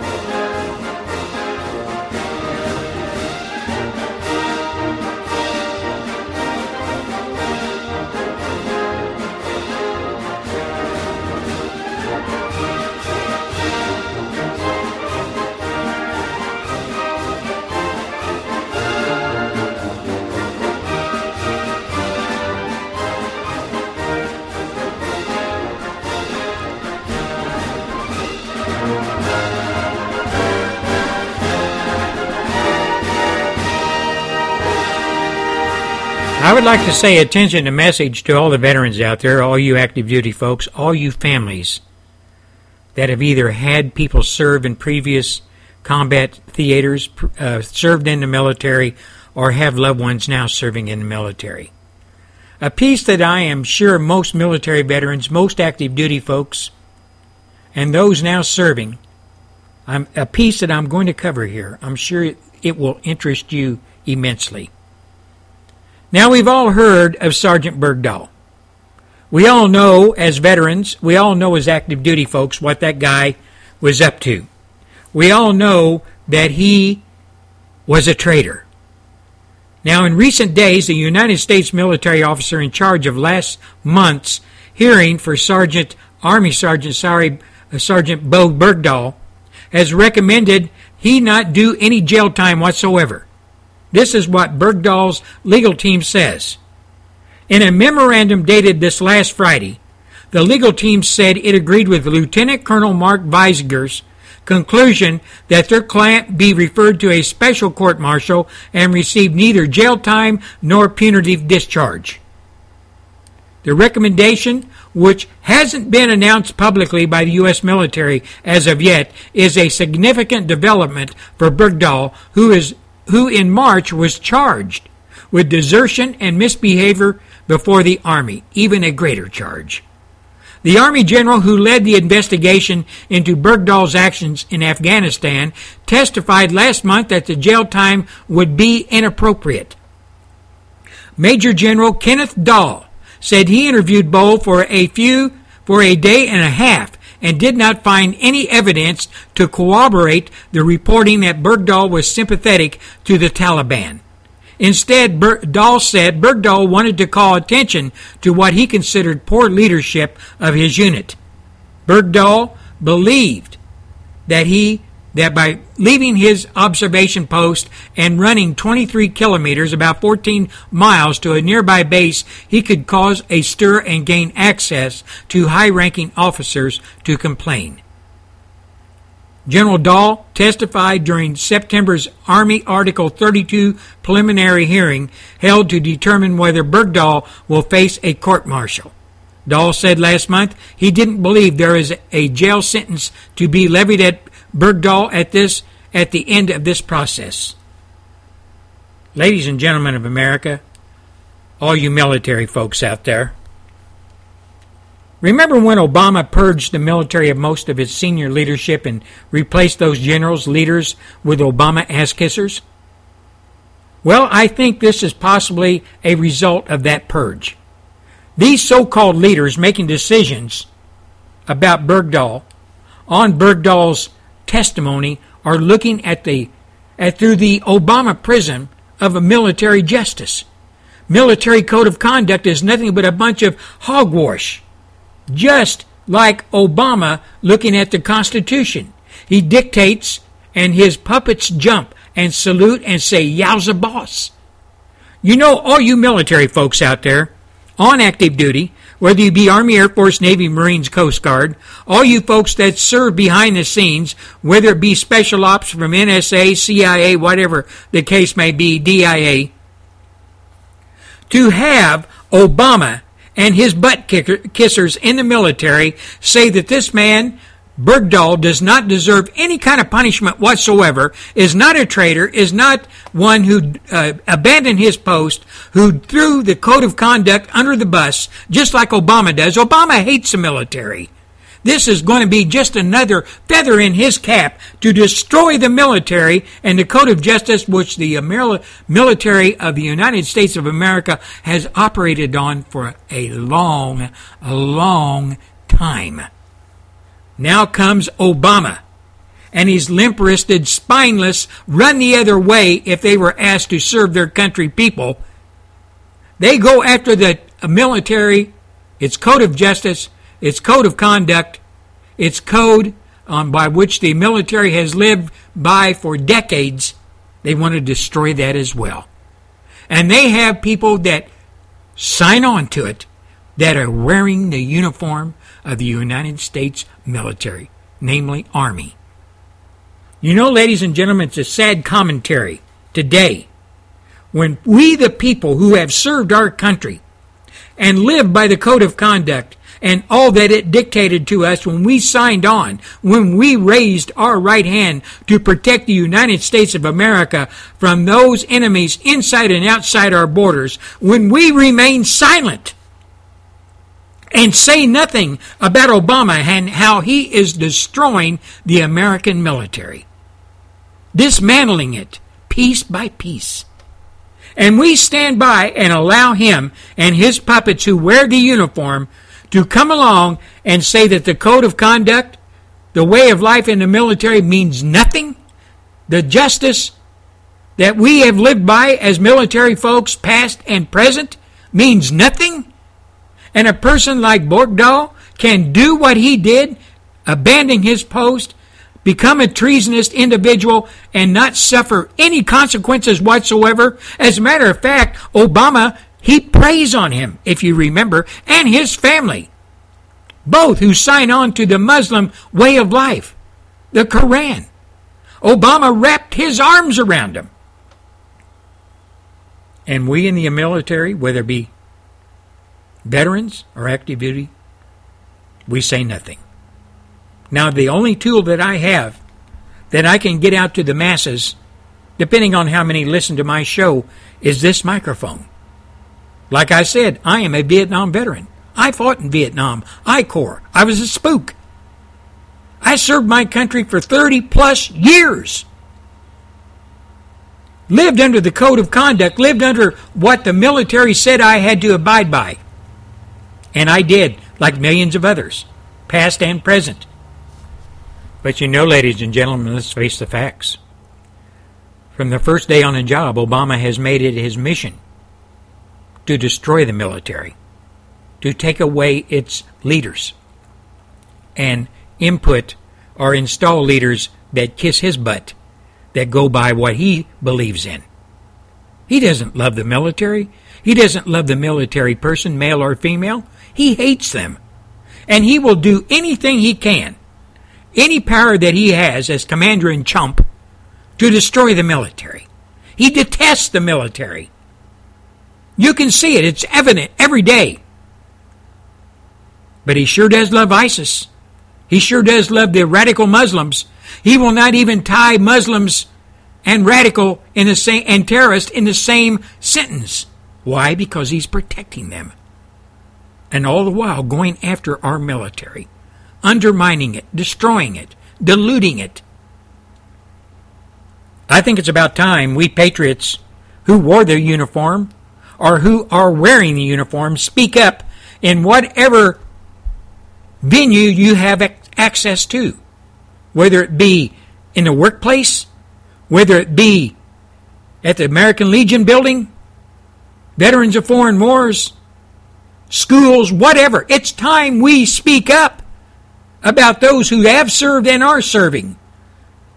And we know today Less than 1% of America serves in the military. The rest run away from it. The rest don't have a dog in the fight, so they could give a rat's behind what Obama's doing to the military. But you know, somewhere down the road, when the you know what hits the fan, who are these limp wristed, spineless Americans going to yell for when somebody's knocking on the door wanting to lop their head off or destroy their city or town or their home, it's the military. They're going to be screaming, Where is the military? And if Obama continues to have his way, there won't be much of one to react. Not one like we knew in days past, anyway. So I'm asking all military folks, past and present, veterans, veterans of foreign wars, American Legion, all you males and females out there that have wore the uniform of one of the military services and served your country in an honorable way, stand up. Speak out against this Bergdahl thing in any venue you have access to. Call your congressman. Call your senators. Call your people that you know that are still in the military. call ex generals that have, were purged by Obama. You know, ladies and gentlemen, as long as we let this SOB in the White House get away with what he's doing, the worse off we're going to be as Americans. The more that we're going to have to repair when he finally leaves the White House that final day. It's up to you, America. It's up to you, veterans. It's up to you, active duty. It's time. And as like the old saying goes, now is the time for all good men and women to come to their aid of their country. It's time.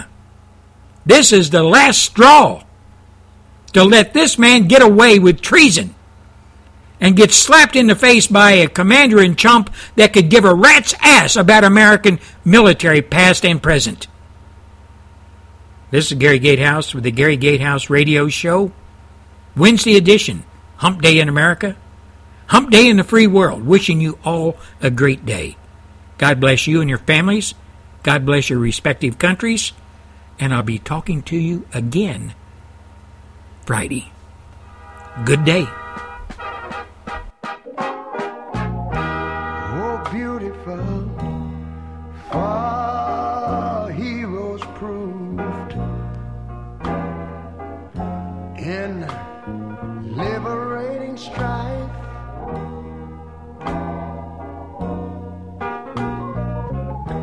Who more than self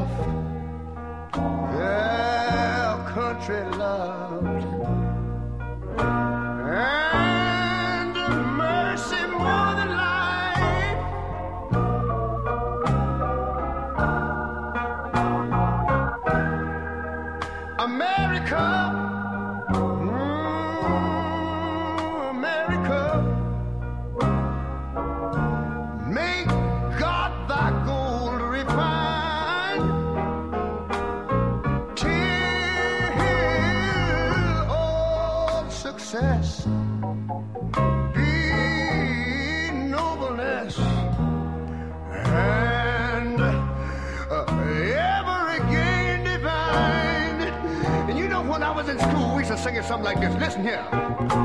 Oh, beautiful, far spacious sky.